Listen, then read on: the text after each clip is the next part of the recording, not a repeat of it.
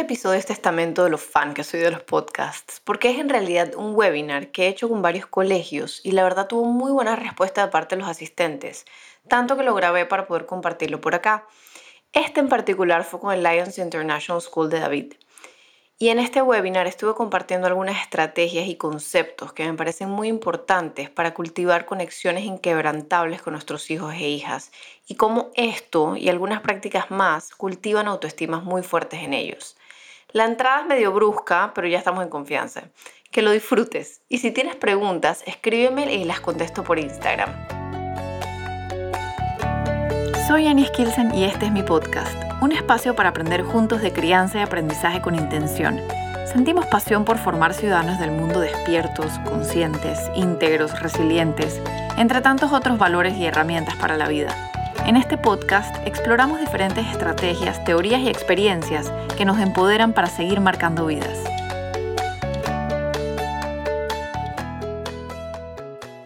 Hoy les estoy hablando sobre el tema de cómo generar unas autoestimas fuertes en nuestros hijos y conexiones de acero, o sea, que ellos sepan que nosotros somos, que nuestra, nuestra conexión con ellos es, no hay espacio de fragilidad, o sea, es lo más fuerte que hay en el mundo, ¿ok?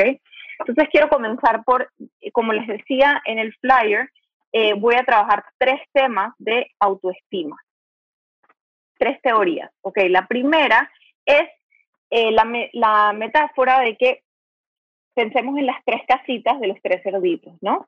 Pensemos en la casita de paja, en la casita de madera y en la casita de ladrillo. En mi metáfora, la casita de paja son los elogios. Cuando nosotros le decimos a nuestros hijos, em, eres súper rápido, eres, em, eres el mejor, eres súper fuerte, eres cuando su autoestima se va fundando sobre nuestros elogios, pasa que cuando llegan a la vida real y se encuentran con que, con que algo de eso no, o sea, no es que no sea verdad, pero que la realidad les está diciendo que eso es cuestionable porque de repente no soy el más rápido. Entonces, si mi mamá me dijo que yo soy el más rápido y de la nada no soy el más rápido, capaz soy el más lento o capaz entro en un tornado de vergüenza, ¿ok? Entonces, cuando nuestra autoestima se basa en palabras, se derrumba como, un, como una casita de paja, ¿ok? Entonces, yo digo que la casa de madera, que es como el, lo segundo mejor, digamos, es creer en ellos. O sea, y eso se ve en, por ejemplo, el caso de que si están chiquititos y si están chiquititos y yo los, y, y tengo miedo de que se caiga, pero yo controlo y manejo una intención de no proyectarle mis miedos, y confío en él. Entonces, con la experiencia, yo le estoy haciendo saber de que yo creo que tú puedes y nada más me pongo cerca en caso de que se caiga. Y lo mismo pasa con eh, si una situación difícil, por ejemplo, que tenga que ir a pelear algo con él, no pelear, pero darse su lugar en una situación o solicitarle a la maestra em, un cambio de nota o algo así. Si yo, si yo confío en que ellos pueden, y les dejo y los coacheo y los trabajo con ellos para que ellos traten solos, entonces creer en que ellos pueden es mucho más fuerte que decirte tú puedes, mi amor. Dejarlos estrellarse es mucho más allá. ¿Ok? Entonces, y la casa de ladrillo, lo que es completamente, no hay lobo que entre en esa autoestima, es la experiencia. Porque si yo le digo a mi hijo, eh, si yo coacheo a mi hijo para que él vaya a hablar con la maestra, para que vaya a hablar sobre la nota, así le cambien la nota o no, el hecho de que él haya practicado y él haya ido y haya conversado con la maestra y haya tenido una situación de éxito en la que haya tenido un diálogo y se haya sentido fuerte y se haya dado su lugar, así el resultado no haya sido el que él buscaba, la experiencia le dice que él es capaz. Entonces ya él no necesita de que nadie le diga que él es capaz. Y si alguien el día de mañana le dice, no, tú no eres capaz, él sabe que él es capaz, porque la experiencia ya le enseñó que él es capaz. Entonces, el, el mensaje aquí es que la autoestima se arma sobre la experiencia, porque muchas veces em, veo a padres mandando a sus hijos al psicólogo por su autoestima. Em, pero, por ejemplo, los veo en camp eh, adquiriendo experiencias nuevas, atreviéndose a lanzarse de canopy o, haciendo, o enfrentando sus miedos. La experiencia de enfrentar sus miedos y no necesitan ir a campo para esto. O sea, enfrentarse a sus miedos en la vida, en el día a día, nada más que campo es como una experiencia intensa en la que enfrentan sus miedos sin papás diciéndoles o con miedo, como que, no, pero te puedes caer, pero entonces ya esto es muy fuerte para ellos, ¿no? Esa la experiencia forma autoestima de manera eh, muy fuerte, ¿no? Entonces, eh, el, siguiente, el siguiente punto es, va por la misma línea, y es la vida como escuela y la experiencia es el maestro. Nosotros como padres, me encanta este libro, nosotros, este, yo tengo un book club, se llama Book Club con Intención, y eh, este fue el libro que, que estuvimos eh, leyendo el mes pasado. En este libro, ella hace un, una metáfora que me encantó, que ella dice, eh, a, a, nosotros nos enseñaron que para tener hijos, nos dijeron que teníamos que tener un huevo.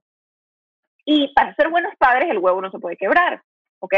Entonces, ella dice, ajá, pero entonces mm, yo manejé, comencé a manejar mi crianza como que mi hijo no puede doler, no puede llorar, no puede sentir, nada malo le puede pasar porque yo soy una buena mamá, porque mi huevo no se quiebra.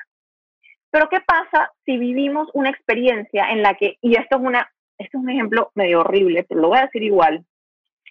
No sé si a ustedes les ha pasado que dicen como que, sí, la razón por la que los gringos eh, toman como locos es porque yo aprendí a tomar estando en mi casa. Entonces, cuando me metí a estas borracheras horribles, mi, mi mamá estaba ahí para darme sopa en la mañana y darme la lección y regañarme y no sé qué, pero yo estaba en casa con mamá, ¿ok? y papá, para que me explicaran. En cambio, eh, de repente los gringos comienzan a tomar en la universidad y sean estas estrelladas miedosas y terminan vomitando en los pasillos y no tienen como contención. Lo mismo es el mismo principio para el tema de las emociones si nosotros vemos la vida como un espacio peligroso en el que nuestros hijos no se pueden estrellar, no se pueden golpear, no se pueden raspar, el mundo es un lugar peligroso en el que ese huevo no se puede quebrar, la vida da miedo y, genera inseguridad y genera falta de autoestima, porque la seguridad y la autoestima están relacionados, ¿ok? Entonces, en cambio, si yo dejo que ese huevo se quiebre, porque ese huevo se tiene que dar cuenta de que está hecho, ese huevo se tiene que dar cuenta que capaz tiene potencial de soufflé, de omelette, de huevo revuelto, de huevo frito. Entonces yo tengo que dejar que ese huevo se quiebre, se raye, se vuelva a armar, se vuelva a pegar con oro, se vuelve y se quiebre. Entonces es ese principio, como que tratar la vida como experiencia rica de ser vivida. Y es como ese primer corazón roto, qué delicia sentir así, ¿no? Que no le vayan a romper el corazón a mi hijo, sino es, me acuerdo cuando yo sentía con esa intensidad. Entonces es ver la vida como un regalo y no algo como algo que hay que temerle. Y de la misma manera, rico celebrar, rico tomarse la champañita, pero celebrar más el proceso de lo difícil. Wow, mi amor, me impresiona cómo hoy eres mucho mejor que ayer. O sea, te está costando, pero ahora te cuesta mucho menos que ayer quitarle un poco de peso a los logros y las medallas y las cosas, porque entonces sobrevaloramos el logro. Entonces, cuando no tenemos esa medalla, desaprovechamos que en verdad el juego estuvo súper chévere y aprendimos a trabajar como equipo. Capaz fue un juegazo, pero no nos llevamos la medalla. ¿okay? Entonces, que la vida sea lo que realmente valoramos. ¿ok? Entonces, ese es el segundo punto. Y el tercero es el que está y me lleva a mi siguiente punto, que es la conexión. Cuando nuestra conexión es de acero y yo te veo por quien eres, no por tu hacer. Si yo comienzo, si yo comienzo a valorar, obviamente nosotros vamos a enfocarnos en que nuestros hijos saquen buenas notas y trabajen y tengan disciplina y todas esas cosas. Pero hay que separar el hacer del ser estoy muy orgullosa por el trabajo que le estás poniendo a esto, pero tratar de comenzar a separar el ponerles letreros. Eres buen alumno, eres bien portado, eres, porque ellos comienzan a formar su identidad alrededor de estas etiquetas, ¿no? Entonces, comencemos a verlos eres fantástico. O sea, te amo porque naciste. Porque, porque tu derecho de nacimiento es que yo te vea por quien tú eres. Yo te amo. Punto. Y si yo te estoy regañando porque estás dejando los zapatos tirados y te estoy dejando, no es porque eres un desordenado o eres un cochino, no. O sea, esa cosa que está ahí en el piso es una cochinada. Eso no te hace un cochino, ¿ok? O sea, lo que quiero decir y la razón por la que les abro a calzón quitado en el lenguaje con el que yo hablo con mis amigos, o sea, porque yo soy así, tengo un tema de calzón quitado que no me quita nadie, no tengo filtro en la vida, es que lo que quiero decir es que cuidemos mucho las etiquetas y separemos el hacer del ser. O sea, nuestros hijos tienen que saber que nosotros los amamos por quienes son y esto les va a dar una base de seguridad que no se las va a quitar nadie, porque al final del día, cuando sus amigos los rechacen, cuando los votaron del grupo de WhatsApp, cuando están teniendo una situación de bullying, ellos saben en su corazón, porque a veces la cabeza no, pero en su corazón ellos conservan la seguridad de que ellos son amados y no solo amados, dignos de ser amados, ¿ok? Entonces, ese amor que ustedes le dan, ese es el tipo de amor que ellos van a buscar ellos no van a buscar un amor por la cantidad de plata que tienen o por el trabajo que tienen o por sus notas. O sea, yo voy a tener mejores notas y voy a hacer más cosas para ser amado. No, yo voy a buscar que a mí me amen por quien yo soy. Y a partir de todas esas cosas, pues si agrego valor a la humanidad de miles de otras maneras, pues amén. Pero eso, mi valor no está en mi hacer. Mi valor está en mi ser. ¿ok? Y la primera relación que nos dice eso es nuestra relación con nuestros cuidadores primarios. O sea, nuestro círculo cero es la que nos dice a nosotros, eres amado y digno de ser amado. Y esto se cultiva alrededor de un amor y una conexión de ser a ser, ¿ok? Entonces, lo cual me lleva a mi siguiente punto, em, y les quiero compartir una cita de eh, el próximo libro del Book Club, este, que estoy enamorada y no paro de citarlos. O sea, si escucharan el podcast se dan cuenta que todos los episodios tienen una cita de este libro porque estoy perdidamente enamorada. Les quiero leer una cita de este libro em, que lo conseguí en, o sea, me lo compré en inglés y en español solo para poder hacer citas en español, ¿ok? A mí me gusta partir del punto de que todos estamos haciendo lo mejor que podemos, ¿ok? todos estamos, especialmente los que estamos aquí, no, no importa qué esté pasando afuera, estamos aquí escuchando este podcast o en este webinar porque queremos más estrategias para ser mejores padres, ¿ok? Entonces, les quiero leer esto. Ella, Brene Brown, está haciendo una investigación sobre el sentido de pertenencia. Entonces le pregunta a este grupo de adolescentes, para ustedes, ¿qué es sentido de pertenencia? Y ellos comienzan a responder cosas como, Formar parte es estar en un lugar donde quieres estar y donde quieren que estés. Encajar es estar en un sitio en el que quieres estar, pero en el que a la gente le tienes sin cuidado. No, ah, exacto. Ella está preguntando la diferencia entre encajar y pertenecer. ¿Ok? Entonces ellos dicen, formar parte es que ellos quieren que tú, que tú estés ahí. Y encajar es que los tienes sin cuidado si estás o no estás. Formar parte es aceptado por ser tú mismo. Si puedo ser yo mismo, formo parte. Si tengo que ser como tú, encajo. ¿Ok? Entonces, esa es la diferencia entre el real sentido de pertenencia y, y, y solo encajar. ¿Ok? Y aquí va mi punto de lo que estamos hablando. Entonces, ellos hablan también, cuando comenzaron a hacer estas entrevistas, que son de información cualitativa, no cuantitativa, ella le comienzan a decir, también hablan abiertamente de la angustia de no formar parte de su hogar, no formar parte en la escuela es muy duro, pero eso no es nada comparado con la, con la sensación de no formar parte en tu propio hogar. Cuando pregunté a los alumnos qué significaba esto exactamente, me dijeron los siguientes ejemplos. No estar a la altura de las expectativas de tus padres. No estar tan guay o tan popular como tus padres quisieran. Que tus padres se sientan avergonzados porque no tienes suficientes amigos o no eres un atleta o una animadora que a tus padres no les guste cómo eres o lo que te gusta hacer, que tus padres no presten atención a tu vida. Ahora, con esta nueva investigación, sé que mi tarea, mi tarea es ayudar a mis hijos a creer en y a pertenecer a sí mismos, por encima de todo lo demás. Si también está la tarea de ayudarles a, manejar las situaciones con sus amigos y desde luego que encajar es un problema real para ellos.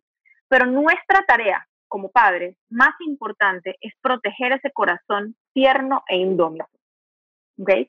Esto me golpeó muchísimo, porque el concepto de que nuestros hijos en algún momento lleguen a sentir de que ellos no están a la altura de nuestras expectativas me partió el corazón, lo cual me llevó a pensar, es muy probable que estos papás son papás iguales a nosotros, a los que estamos en este webinar o al que estamos escuchando este podcast. Lo cual me lleva a, esa puedo ser yo, o sea, puedo ser yo la mamá que el día de mañana mi hijo piensa que yo no estoy orgulloso de él porque no tiene amigos suficientemente cool, porque es amigo de los nerds de la clase. Entonces, eso pues me generó mi siguiente pensamiento. Entonces, si nosotros los queremos de ser a ser y no los queremos por su hacer, no los queremos por su por las expectativas que tenemos de ellos, ahí está la autoestima, ahí está su sentido de pertenencia real, o sea, ellos pertenecen al mundo, encajen o no, ¿ok? Entonces, en este libro, el que les decía, de Untamed, de Glennon Doyle, ella dice, yo no, yo no quiero ser una mamá de expectativas, yo quiero ser una mamá, ella le llama treasure hunt parent, o sea, yo quiero ser una mamá que vive a mis hijos como una búsqueda del tesoro. O sea, yo estoy todo el tiempo, todo el día, tratando de, de, ayudarlos a ellos a descubrirse su propio tesoro que tienen dentro y nosotros mismos también descubriéndolo. Entonces es como, wow, qué increíble esto nuevo que acabamos de descubrir de ti. A ti te molesta cuando esto pasa en nuestra relación. A ti te está costando esto. Y no es algo como algo negativo, es como, mira estas cosas que estamos descubriendo de ti. Entonces, el llevar la crianza como un proceso de descubrimiento les da seguridad en que ellos son un tesoro por descubrir. Entonces, lo cual me llevó a la siguiente, em, como aha moment, ¿no? Yo le llamo aha moment. Eh, y es que comencé a pensar en la crianza como a quien le dan una semilla, ¿ok? Que nos dan una semilla. Tenemos una semilla en la panza por nueve meses, luego nacen, y me di cuenta que nosotros como padres, cuando comenzamos a soñar con, nuestros, eh, con nuestra vida como padres, nos comenzamos a imaginar cosas. Nos comenzamos a imaginar, por ejemplo, si es un niño, me imagino jugando fútbol con él. Si es una niña, me comienzo a imaginar yendo shopping con ella. Me imagino compartiendo nuestra ropa. Comienzo a imaginarme cosas que es normal. Nuestra vida y nuestro imaginario y la vida que nosotros nos creamos está basada en las historias que nos contamos. Pero hay que tener cuidado porque hay que manejar intención sobre esas preguntas que nos hacen, o sea, sobre esas expectativas que tenemos, ¿ok? Si, si yo tengo, por ejemplo, en este mismo ejercicio, yo me puse a pensar, ¿cuáles son mis expectativas? Yo me imagino teniendo un hijo con el que nos vamos a acampar y somos mochileros y viajamos de X o Y manera, porque eso es lo que me gusta a mí, un hijo que le gusta embarrarse.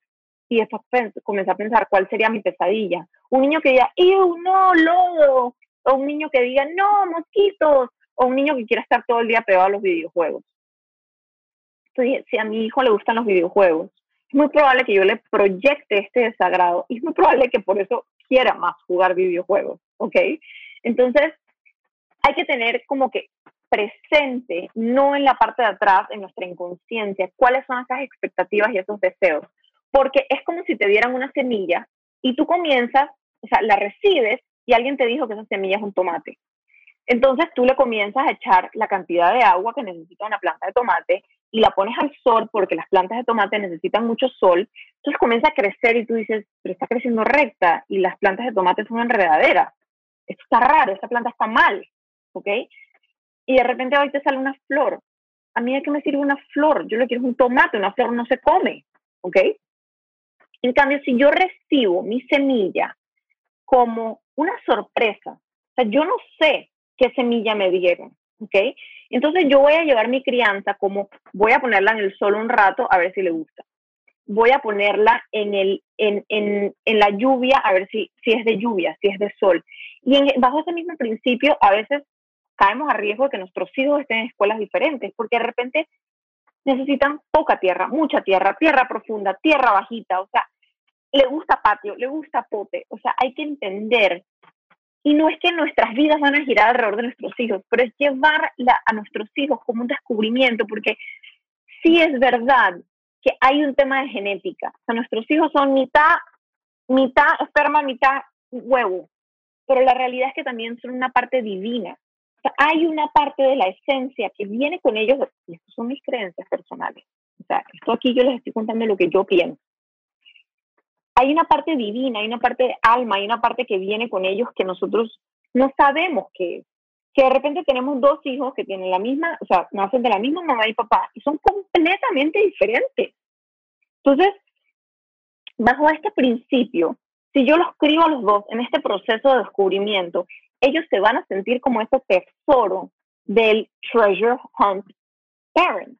Entonces, la invitación, entonces, cuando nosotros estamos en ese proceso de descubrimiento, que estamos mirándolos de ser a ser, se va construyendo una conexión de acero, porque el amor que hay es de corazón a corazón, no es de mente a mente o no está construida sobre el hacer. No, mi mamá me va a matar, mi mamá me va a dejar de querer. O sea, en el momento que ellos tengan un problema, ellos van a no van a saber si pueden confiar en ustedes porque me estoy pensando un poco catastrófico, pero estoy pensando en el peor escenario, o sea, en el que si mi amor está, si yo le he puesto todo mi empeño para que, porque yo toda la vida quise tener los medios para poder ir a una universidad de, de primer nivel y no lo pude lograr, pero ahora se lo puedo dar a mi hijo, entonces le he dado todo, toda la vida, toda, toda la vida para que mi hijo pueda ir a un Ivy League School el terror que le debe causar a ese chiquito, la posibilidad de decirle a mis padres, es que capaz yo no quiero ir a un Ivy League School, capaz quiero ir a estudiar a Argentina. Entonces, si nuestro amor está condicionado a esas cosas, la conexión se va rompiendo. ¿ok? Entonces, ese es el mensaje principal. Em, entonces, hay otro, vamos a ver si tengo tiempo de contarles esto. Sí, sí tengo tiempo de contarles esto. Em, otra cosa de este, ya no se lo van a tener que leer porque ya se los conté. Hay otro ejemplo del libro que me pareció espectacular, que es que ella se está divorciando y eh, las hijas le dicen, nos queremos ir a hacer un segundo arete, no sé qué, entonces está feliz como que, qué felicidad que algo más las distraiga y sacarlas de la casa. Entonces se las lleva a abrirse los huecos en, los, en las orejas, ¿no? Entonces ella tiene una hija que es toda sensible, es toda así como la luna, y tiene otra que es como el sol, que quema radiante y es como que súper fuerte y como que es como un tornado.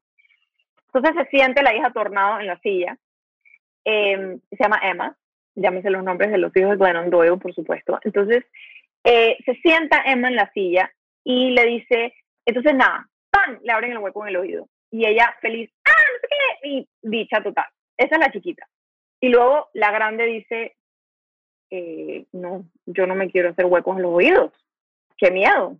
no quiero, abort mission, botón de eject, donde hago el exit. Y entonces eh, la chica que le abre los huecos, no, mi amor, pero sé valiente, tú puedes, no duele nada, no sé qué. Y ella se queda pensando, sé valiente. No. Ser valiente es decir que tienes miedo. Ser valiente es escuchar tu panza y decir, mi, tripa me dice que esto no es lo que yo quiero. Ser valiente es decir, contra todos los demás, decir, esto no suena bien, yo no quiero esto para mí. Porque ¿qué pasa el día que estén todos los niños tomando drogas, probando algo, y le digan, sé valiente, prueba, no te va a pasar nada? Yo quiero que ella pueda escuchar su panza y decir, no, esto no se siente bien. Y contra todas las caras que la van a juzgar, ella sea valiente y diga, esto me da miedo. Porque la valentía de un adolescente que puede decir que eso le da miedo es, requiere una autoestima muy fuerte, ¿ok? Entonces, ella promueve eso en el libro, como que, como que darles, o sea, al estar todo el tiempo en, esa, en ese descubrimiento de la semilla y enseñándoles a confiar en su instinto, y a conocerse mejor. Entonces ahí es donde se va formando la autoestima fuerte y de acero. Entonces, nuevamente parezco un disco rayado, pero ellos deben tener muy claro que los amamos por su ser, no su hacer.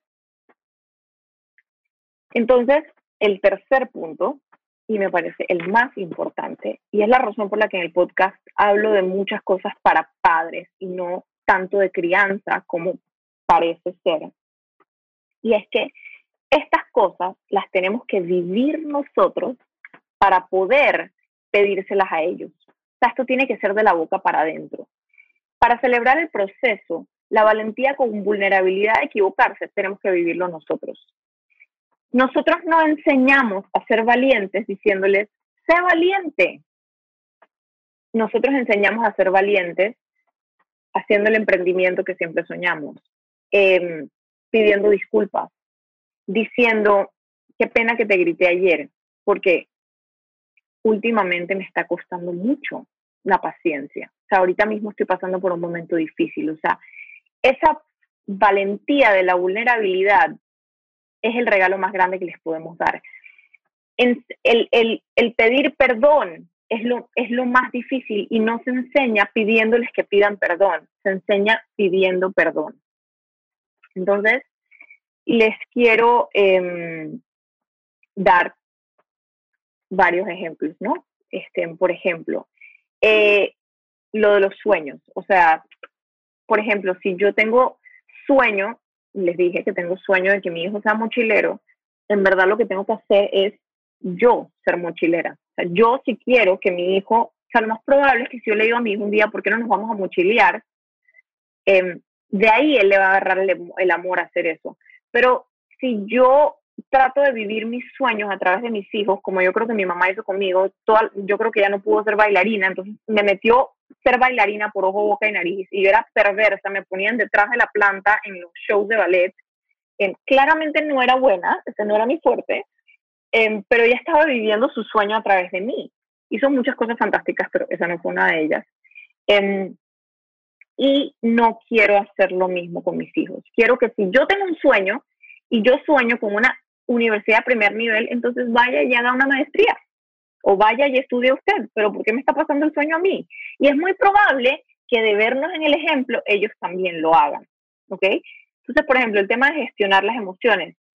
Estaba en una, bueno, creo que esto ha salido como en casi todas las sesiones de coaching que he hecho con padres, que por ejemplo me dicen como que, Em, mi hijo, por ejemplo, en momentos diferentes de la sesión, pero es que mi hijo tiene que poder controlar sus emociones. Y después me dice, esto es un ejemplo, entonces después me dice otro, en otro como que es que no me pude controlar, últimamente como que no puedo controlarme mis enojos. Y es como que sí, pero entonces un coach lo que hace es ser espejo, o sea, yo no tengo la sabiduría, lo que yo hago es como, pero acá me estás diciendo que tu hijo le está costando esto, ¿por qué no mejor lo trabajan juntos? Entonces, ese tema de gestión de emociones, de hijo de tigre sale rayado, mi hijo no es volátil, mi hijo es hijo mío. Em, si yo le enseño a mi hijo a, a controlar, a, gestionar sus emociones, lo podemos vivir juntos, ¿ok? O sea, lo podemos crecer juntos. Y eso les enseña a ellos que uno nunca deja de crecer, ¿ok? Otro, otro ejemplo, el amor por nuestro cuerpo. ¿Cómo le podemos enseñar a nuestros hijos a amar nuestro cuerpo, si estamos todo el día como, uy, no, estoy demasiado gorda, esta ropa no me queda, es que tengo todo caído, qué desastre, mi piel, estoy blanca, tengo que ir a coger sol, así no voy a salir a ningún lado. Eh, eh, es, es, un poco eso, ¿no? O sea, como que, ¿cómo, con qué cara le digo a mi hijo como que, ay, no, es que ya no se quiere, ya no, pero probablemente a nosotros nos está pasando lo mismo, ¿ok? Nuestros hijos muchas veces, no siempre, pero son en la mayoría de los casos nuestros espejos. Otro tema es los miedos. O el, tema de enfrentar los miedos, o el tema de que muchas veces nosotros le estamos proyectando los miedos a nuestros hijos. Em, miedos de no pertenecer, o miedo del COVID, o miedo de, o sea, nuestros nuestros miedos del fracaso, nuestros miedos de, de lo que sea. Entonces, el, el enfrentar los miedos se enseña con el ejemplo. O sea, uno no los puede tirar al agua sin nosotros estar dentro del agua como que, mira, esto es seguro, ¿ok? Y otro, este es como que el tema de las disculpas viene porque hoy estaba, hoy estaba escuchando este podcast que me recomendó mi amiga Paola. eh, de Brene Brown con esta mujer que se llama Harriet Lerner. Generalmente los podcasts de ella son como muy conversatorios para mi gusto, todo el mundo los ama, pero a mí me cuesta un poco porque hay como mucha conversación. Pero este en particular son dos partes y es una clase en el tema de que pedir disculpas es, ella dice que es como que la base de la autoestima, ¿ok? Porque cuando ella dice que cuando uno pide disculpas, em, al principio te sientes chiquito, pero después de que lo logras, de que pediste disculpas, de que, de que eso que tú hiciste fue remendado, llegas a tu casa y te sientes grande, te sientes valiente, te sientes que eres una persona que cuida tus relaciones, te sientes que eres una persona que tiene respeto por ti mismo y por los demás, te sientes una persona que enfrenta, o sea, que no, no como que barre las cosas debajo de la alfombra. Y eso me pareció tan poderoso porque Em, y, ella dice que mucho que en sus estudios, mucha de la gente que, que habla de miedos, de, de, diferentes miedos, es como que es que yo nunca vi a mis padres pedirse disculpas ni entre ellos ni a nosotros, ¿ok? Entonces como que el tema de las disculpas es un tema que, que viene por muchos lugares em, y se los estoy recomendando el, el, episodio este porque está espectacular. Se los puse en mi, en mi Instagram, en, los, en las recomendaciones de podcast. Ella se llama Dr. Harriet Lerner y es el podcast de Brene Brown y está en Spotify y se llama I'm Sorry. Y es basado en el libro de ella que se llama I'm Sorry How to Apologize, algo así. Em, está espectacular y siento que me está ahorrando la leída del libro. Em, se los recomiendo muchísimo, siento que no es casualidad que lo escuché hoy. Eh, y lo último que les quiero, les quiero dejar es eh, esta invitación a hacer este ejercicio, si le quieren sacar una captura de pantalla, quien esté escuchando el podcast no va a poder ver esto, pero se los voy a dejar en las notas del, del blog para que lo puedan descargar. Y es básicamente, es un cuadro en el que nosotros hacemos dos columnas, ¿ok? Y por un lado está nuestros hijos o ellos, pero en realidad vamos a poner el nombre de un hijo. Y por el otro lado, nosotros. O sea, esto es como un proceso de coaching en casa, ¿no? O sea, no necesitan coaching porque lo van a poder escribir y ver, ¿ok? Muy claramente la idea es. Entonces, lo que queremos aquí es en, en una sección, en la primera sección, poner, dividir la página en, en líneas horizontales, eh, tres secciones. En la primera vamos a poner nuestros anhelos y deseos. En la segunda vamos a poner inseguridades. Y en la tercera vamos a poner miedo, ¿ok? Entonces, yo voy a comenzar con mi ejemplo. Mis hijos están muy chiquitos para este ejercicio, pero lo, lo voy a, lo hice como entre realidad e inventé un poquito. Digamos que mi, mi anhelos y deseos es una educación de estándar internacional para mis hijos. No, para mí. ¿Ok? Y de esa manera para mis hijos. Eh, aquí estoy proyectando un poquito las cosas a mi mamá. Eh, ser bailarina. Entonces, para mis hijos, puse, eh, de repente, ellos están grandes, y de repente sus deseos son viajar, descubrir lo que les apasiona y pintar. ¿Ok? Entonces, en inseguridades puse, eh, mis inseguridades son mi habilidad y mi talento.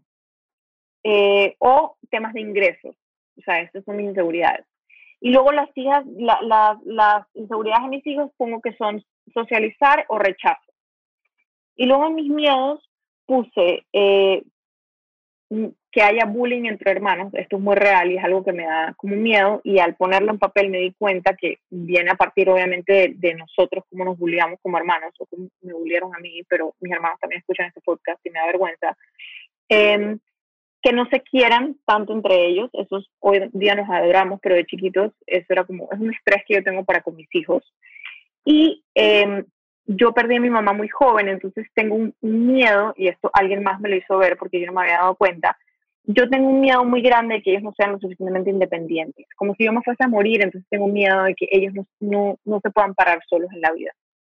Entonces, el darme cuenta de esto fue poderosísimo porque voy a poder entender sus miedos mejor y me voy a poder dar cuenta cuando se los estoy proyectando, ¿ok? Entonces, por ejemplo, puse en sus miedos, él está chiquito, entonces puse, tiene miedo a dormir solo. ¿Ok?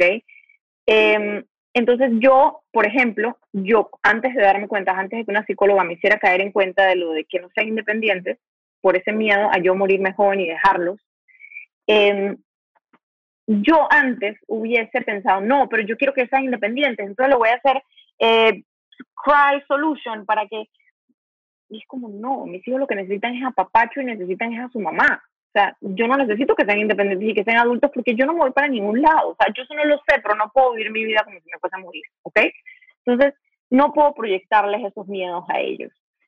Entonces, básicamente mi invitación que les estoy haciendo con este documentito que no lo pueden ver los que están escuchando, pero eh, está rayoneado, yo en físico, o sea, como que lo dibujé a mano, es como un ejercicio de cuáles son nuestros anhelos y deseos, nuestras inseguridades y nuestros miedos y también los de nuestros hijos, para encontrar si vemos algún tipo de relación o porque son los mismos o porque son completamente opuestos, porque ellos están rechazando nuestros miedos. O sea, por ejemplo, mi mamá era súper nerviosa, pero súper, súper nerviosa y yo era exageradamente osada. Sea, de hecho, mi tío el otro día me dijo, la cita fue, es que tú estás ñampiada, fue lo que me dijo, porque dice que yo de chiquita era loca, o sea, loca limpia, o sea, me tiraba del bote, me, o sea, como que no tenía miedo a nada.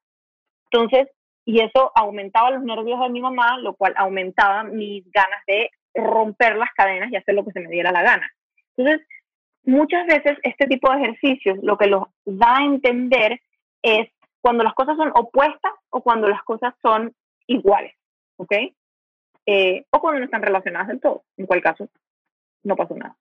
Em, y aquí otro tema que les quería decir es que cuando puse eh, viajar, descubrir lo que me apasiona, pintar, pasa que nosotros como hijos como, pero ¿de qué vas a vivir? Y es como, es probable, o sea, estas cosas no se aprenden con la boca, lo que sea. Entonces, muy probablemente ahí lo que nos tenemos que poner a ver es, capaz les estamos dando todo y por eso no valoran el dinero.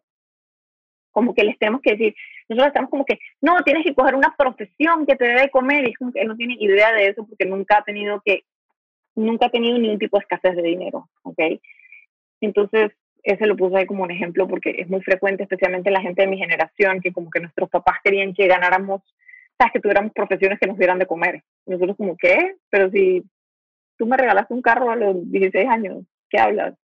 Eh, y las llantas no se pagan y todo pasa porque sí. Y mi ropa está perfectamente lavada siempre y la comida siempre está caliente, entonces todo es fácil, ¿verdad? Entonces, bueno, el problema es otro en ese caso. Em, entonces, ahora les quiero, eh, bueno, invitar a que escuchen el podcast y eh, se llama Con Intención y está donde quieran que haya podcast. Eh, si tienen cualquier pregunta, después que me quieran contactar por email, me pueden contactar por email. Eh, el website de Campo Andú y mi website, si están escuchando, se los pongo en las notas, siempre están en las notas.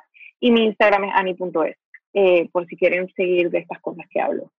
Eh, pero ahorita voy a abrir el espacio a preguntas y pueden o quitarse el mute o escribirlo en el chat. Y no hablen todos a la vez porque se rompe el Zoom. Ana María, hola. Hola.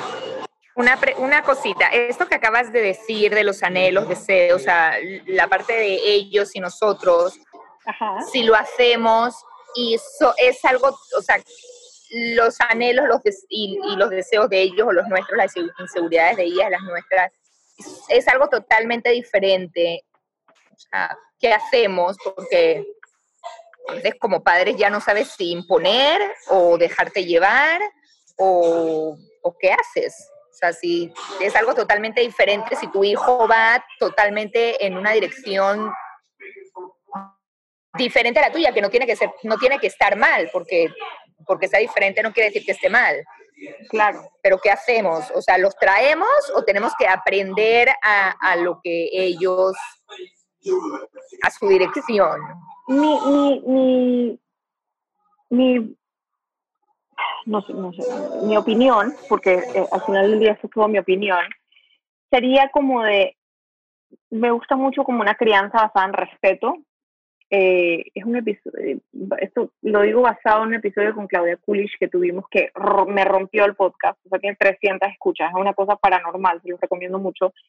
Eh, ella habla de la crianza en el respeto y el respeto también es respeto hacia nosotros mismos, ¿ok? Entonces, si nuestros hijos em, quieren, por ejemplo, eh, solo quieren ir a restaurante de tal, o ellos solo quieren hacer actividades de outdoors, pero a nosotros nos gusta hacer actividades de otro tipo también. Entonces, es un tema de respetar de que somos diferentes y encontrar lo que, lo que tenemos en común es que queremos pasar tiempo. Te pongo este ejemplo porque no sé exactamente cuál es tu ejemplo, pero eh, lo que queremos es pasar tiempo juntos. Entonces, para lograr eso, lo que vamos a hacer es que vamos a tomar turnos, porque estamos respetando que nuestras, nuestros deseos son diferentes. Entonces, en el, en el no solo respetar, sino llevar el, el respeto más allá hacia una valoración de, de, de ese tesoro que tenemos dentro, es como, ok, tú te vas a encargar de planificar esto porque esto es lo que a ti te encanta. Entonces esa persona se va, ese hijo o ese papá se va a volcar a planear lo que les parezca súper cool a todos. Entonces eso me recuerda como a camp, por ejemplo, que algo que yo hago en camp es que los guías se planean sus propias actividades basadas en sus propias pasiones. Obviamente tiene que haber un balance, no puedo tener un campamento lleno de actividades de arte, o sea, tengo que tener unas más movidas y unas no sé qué, o sea, sí tengo que como que guiar, obviamente, pero una vez tenga unos en arte, otros en cocina, otros en no sé qué, esa persona se va a volcar a planearlo lo mejor porque viene desde su esencia. ¿Y qué pasa? A todo el resto de la gente le encanta porque ellos ya proyectan esa pasión. Entonces, al celebrar nuestras diferencias y que sea como que lo más cool del mundo, que, que, estamos operando desde, nuestros, desde nuestras pasiones, sin etiquetarnos, porque a veces decimos como que, ah, es que él es el que le gusta el estar al aire libre. Por ejemplo, mi familia, que ella, ella era la hippie, y yo me cabeza como, los hippies son hediondos, y yo no soy hedionda. Entonces, como que nos vamos como etiquetando y metiendo en casillas. Y lo que yo invito más es a como que, a, a, que todos los días puede ser diferente y no importa, o sea, operar desde, desde tu lugar más auténtico. Porque si, si invitamos a siempre operar desde nuestra autenticidad y a celebrar nuestra autenticidad, dentro de un ambiente de respeto por la autenticidad de todos, porque mi autenticidad llega hasta que estás tocando batería hasta las 3 de la mañana y el resto de la casa tiene que dormir, o sea, todo dentro de un marco de respeto, por supuesto, em, todo fluye más. ¿okay? Siempre la, el respeto es como la base, el respeto por las necesidades de todos. Em, aquí tengo varias que son eh, escritas, las voy a leer. Eh, me pasa que puedo entender lo que a ellos les pasa. Ejemplo, quiero jugar videojuegos, pero no puedo ceder, entonces soy la mala. Y cuesta esa conexión. Entiendo que quieren hacer algo y al no poder se frustran, pero no puedo darles lo que quieren. Hay un tema y es que nosotros como padres, la seguridad física y emocional de nuestros hijos es nuestra prioridad principal. ¿Ok? Entonces, cuando nosotros, nosotros tenemos que ver cuáles son nuestras prioridades, en uno, dos y tres. Cuando nuestra lista tiene 20 cosas y nosotros le tenemos eh, límites a todo, ellos no logran diferenciar en qué es peligroso y qué no. ¿Ok? Por ejemplo, en mi casa tenemos el chiste de se te va a derretir el cerebro. O sea, cuando quiere pasar mucho tiempo viendo televisión, es como que se te va a derretir el cerebro. O sea, como que genuinamente lo puedo ver derritiendo. O sea, con tu cara así como que, como que, mm, como ven tele, porque ven tele como que con esta mueca en la cara, es puedo ver que se te está derritiendo el cerebro. Entonces, hay temas de seguridad física y emocional que no son negociables. Y hay otro, perdón, es que estoy aprendiendo mucho de esta gente yo también haciendo el podcast, entonces lo promuevo mucho. En el episodio creo que es el 4 con Karina Fumero, ella promueve un curso que ella tiene en el que ella maneja un contrato con los hijos y en ese contrato con los hijos ellos van ganando eh, van trabajando su autocontrol y en la medida en que ellos van demostrando autocontrol, ellos pueden tener más horas de, no tienen que escuchar el podcast para saber esto, nada más googlean Karina Fumero, eh, curso online o su website es carinafumerocastro.com, se los puedo poner en las notas también. Em, ella tiene un curso que viene con estos contratos, eh, porque sí hay un, sí hay un tema de, en, la, en la, los límites en la crianza. Y hay que dejar muy claros, y es algo que yo hago en camp, que el primer día yo les digo a todos, les digo, miren, yo a ustedes los tengo que entregar a una pieza, física y emocionalmente. Aquí nadie puede llegar roto a su casa, ni físico ni, ni de corazón roto, ¿ok? Entonces, Eso depende tanto de mí como de ustedes, porque yo tengo que tener buenas medidas de seguridad, pero depende de ustedes cumplirlas, ¿ok? Entonces, em, uno tiene que también pasarles un poquito la responsabilidad y tiene que confiar en que ellos, o sea, tú tienes que confiar en mí, en que yo me he leído los estudios y yo sé que si tú pasas X cantidad de horas al día frente a una pantalla, se te va a derretir el cerebro. Entonces, vamos a manejar un marco de X cantidad de tiempo y va a ir creciendo dependiendo cómo tú me estás mostrando que tú tienes un autocontrol sobre esto que se ha probado en estudios científicos que es una adicción, ¿ok? Yo dejarte enfrente de la pantalla es como si yo te pusiera alcohol enfrente y te dijera, o azúcar, toda la que quieras, y cómete toda la azúcar que quieras, ¿ok? Entonces sí hay un tema, una línea muy delicada, pero cuando nosotros llevamos una, una crianza basada en respeto y en, y en ese descubrimiento de treasure hunt parent y de la semilla, eh, y los límites están como jurados a su menor expresión, ellos saben que cuando nosotros ponemos un límite eh, es porque es por su bienestar, ¿ok? Y les puedo poner ejemplos, como te acuerdas cuando tú estabas chiquito y yo no te dejaba acercarte a la piscina porque te ahoga. Bueno, esto es parecido, ¿ok? Em, no sé si lo contesta la pregunta. Ok. Para ellos lo más importante en, su vida son los videojuegos. Entonces se sienten incomprendidos cuando se los limitamos. Es el mismo principio. O sea, es como que te entiendo y lo respeto, pero a mí lo que más me gusta en la vida es el creme brûlée. Pero no puedo vivir de creme brûlée, ¿ok? Porque mi, no puedo, punto. ¿Ok? Médicamente no es posible. Entonces, es, es un tema de, de, aprender a controlarnos. Y eso es algo que uno va aprendiendo como aprender cualquier otra habilidad. ¿Puedes darnos tips para desarrollar en, en familia ese sentido de pertenencia para lograr en el camp? Lo que, se, lo que logran en dos semanas es increíble. Gracias, es increíble. Es como la tierra Peter Pan, es pertenecer a, eh, a los Lost Boys. Em, sí, el sentido de pertenencia, uno es la conexión y dos, hay un secreto y es aprender a diferenciar entre rutinas y rituales.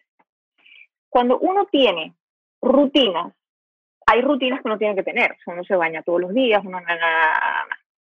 Pero cuando uno tiene rituales también, por ejemplo, eh, en camp tenemos una, un guía, por ejemplo, tenía un ritual de que si se bañaban a tiempo, ta, ta, ta, por tres días seguidos hacían guerra de crocs. Y la regla era, todos los que no quieren jugar se esconden debajo de las camas y regla que nadie se puede pegar en la cara, en la cabeza. Y eso era, ¡ah! Crocs por todos lados, era una locura.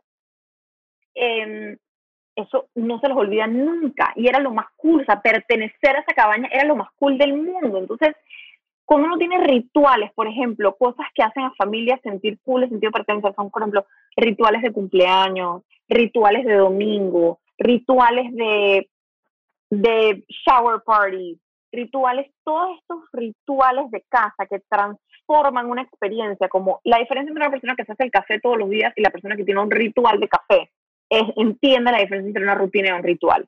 ¿Ok? Entonces, y eso también pasa en colegios, por ejemplo, que hayan rituales de salón o de cualquier cosa, eso dispara los sentidos de pertenencia. Buenas tardes, súper interesante. ¿Cómo hacemos para no transmitirle a nuestros hijos nuestros miedos a lo que no nos, no nos gusta? Ya que en ocasiones el niño adquiere lo que no me agrada y se cierra en la opción de probar y conocer cosas nuevas solo por notar algo que no nos agrada como padres. Con el ejemplo, o sea, es el típico ejemplo. Por ejemplo, ahorita me está pasando con mis hijos con la comida. Y yo sufría, mi miedo era que él fuera, se convirtiera en uno de los picky eaters de camp. Entonces le estaba metiendo por ojo que nariz que tenía que probar, que tenía que probar, que tenía que probar. Y no estaba respetando su propio proceso del deseo de probar, de que naciera de él. Entonces ahora lo estoy dejando un poco ser. Obviamente mi casa no se ha convertido en restaurante, aquí no se sirven papitas y chicken fingers eh, todos los días, o sea, hay lo que hay, pero no lucho. O sea, como que prueba y sírvete y no sé qué y la, la, la. O sea, como que lo he dejado fluir más. Y ahora que ha comenzado a pasar, que yo como con un gusto del Cookie Monster. O sea, yo realmente como que lo que le hago a la comida es realmente placentero. Em, ¿Y qué pasa? Él le está comenzando a antojar probar cosas. Todavía dice que nada le gusta, pero es como que voy a probar eso y se ha vuelto como un juego, pero porque nace de él. Entonces, cuando nosotros les proyectamos nuestros miedos, ocurre ese rechazo. Em, si, si los dejamos desarrollar es eso, es el je ne em, eh, ocurre de una manera más natural. Enseñar con el ejemplo básicamente la respuesta. Respondí tu pregunta, Berta. O ya se fue. Ok.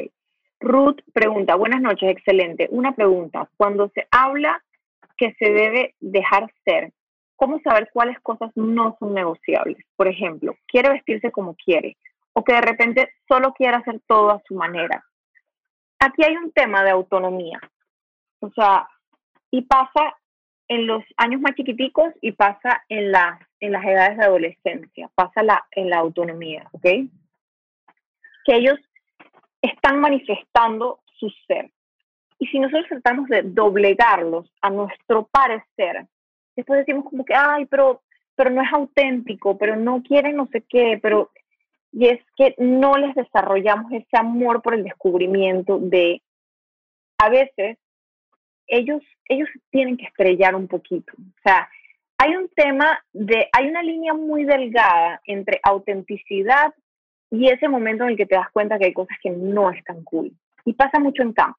Por ejemplo, eh, una niña que una mamá me llamaba, eh, una mamá me llamaba a decirme, ¿cómo eh, estoy viendo que en las fotos no me están incluyendo a la hija de su satanita, que es la hija de mi mejor amiga, y me la tienen que incluir porque taca, taca, taca, taca, taca. La realidad es que la niña no paraba de quejarse, ¿ok? Entonces, eso los niños por naturaleza lo estaban rechazando.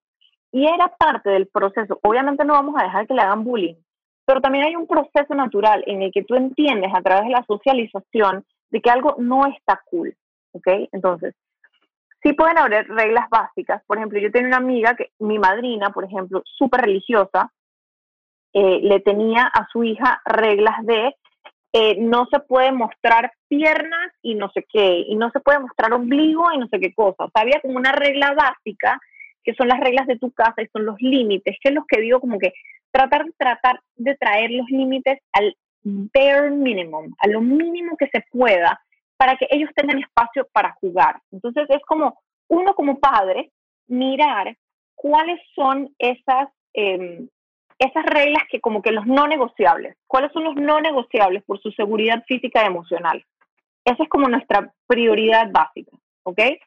Eh, salud y bueno, eso va dentro de la seguridad física. Entonces, ya cuando tengo yo eso, al bare minimum, tengo que dejarles espacio para jugar, ¿ok? Si yo por ejemplo, yo soy bastante neurótica con el tema de la comida y la salud. Para mí la salud es el intestino y el azúcar y la cosa, y soy bastante picky con ese tema. Entonces, ya mi hijo sabe que él llega a un cumpleaños y él puede elegir dos cosas, ¿ok? Entonces, ya yo de ahí no me puedo meter, o sea, mi regla es esas dos cosas. Él sabe que dentro de esas dos cosas él, tiene libertad creativa, ¿ok? Y esas dos cosas eh, incluyen el cake de cumpleaños, el cake con helado.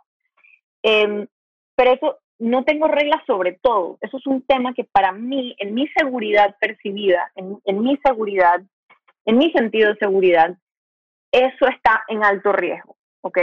Entonces, para mí eso no es negociable. Y esas son las reglas en mi casa, pero otra persona, sus reglas pueden ser otra cosa y nadie me las puede juzgar porque esas son las reglas en mi casa, ¿ok? Entonces, el consejo sería traer las reglas al, al, mínimo posible y de ahí en adelante em, darles una libertad creativa. No sé si contesté la pregunta. Eh, creo que ya. Ajá. Hola, buenas noches. Mi nombre es Karina.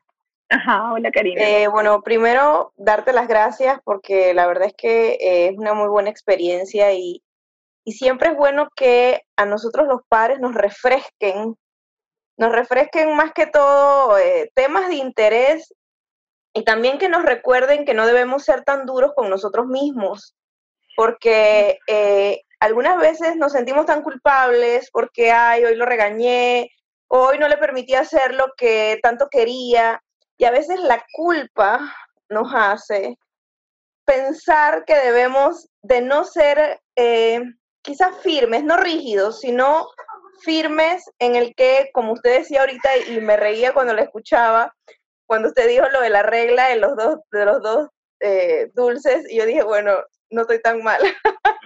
no soy la única que tiene sus reglas muy, que a veces quedo y que caramba, seré muy, muy dura, seré muy estricta. Pero creo que es, es, lo importante, ¿no? Y, y es eso, es que no seamos tan duros con nosotros, que entendamos que algunas veces, pues sí, quizás no lo vamos a hacer tan bien, pero el poder reconocerlo y quería hacer, eh, aportar un poquito con el tema de las disculpas.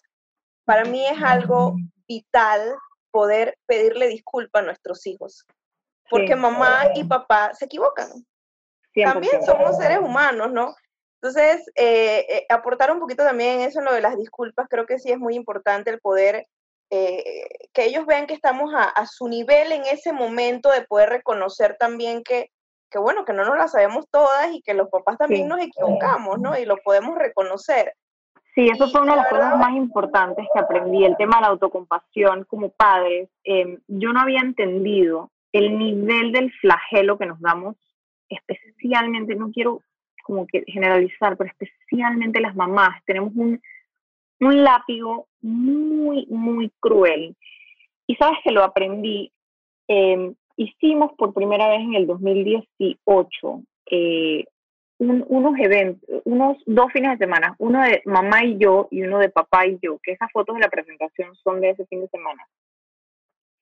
Y, em, y nos pasó, porque al final se hacían estas sesiones de coaching con, eh, los, con quienes lo hago, que son Iván Esquivel y Diana Esquivel, que son espectaculares los dos, un talento impresionante. Y era estas sesiones de coaching con los papás. Primero era como que todo el día jugando con los niños y no sé qué, ta, ta, ta.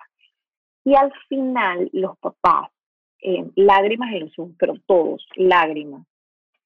Era como que, qué increíble que yo me mato planeando el fin, de, el fin de semana con los amigos para el cine, para que coordinar con todo el mundo. Entonces después me quejo, ¿no? Es que, es que nadie me ayuda, es que yo me, no sé qué, y nadie me toma en cuenta, y, o el viaje con los amigos, todo lo que nos complicamos como padres, porque tenemos unos estándares altísimos, altísimos.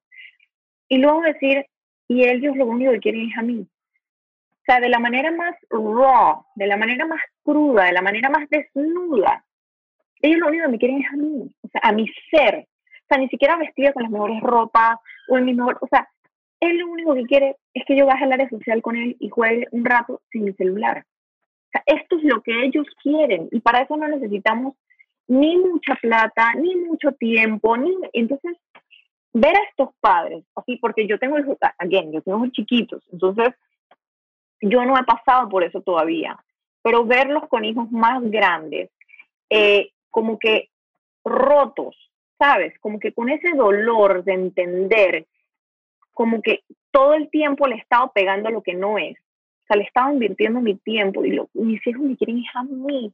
Son que ellos quieren que yo juegue con ellos, que yo pase tiempo con ellos.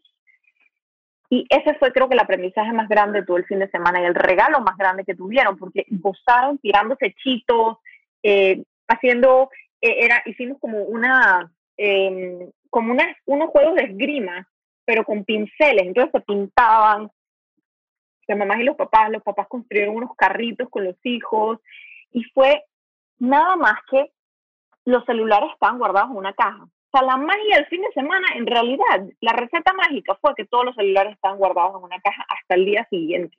O sea, ni noche ni nada, hasta el día siguiente.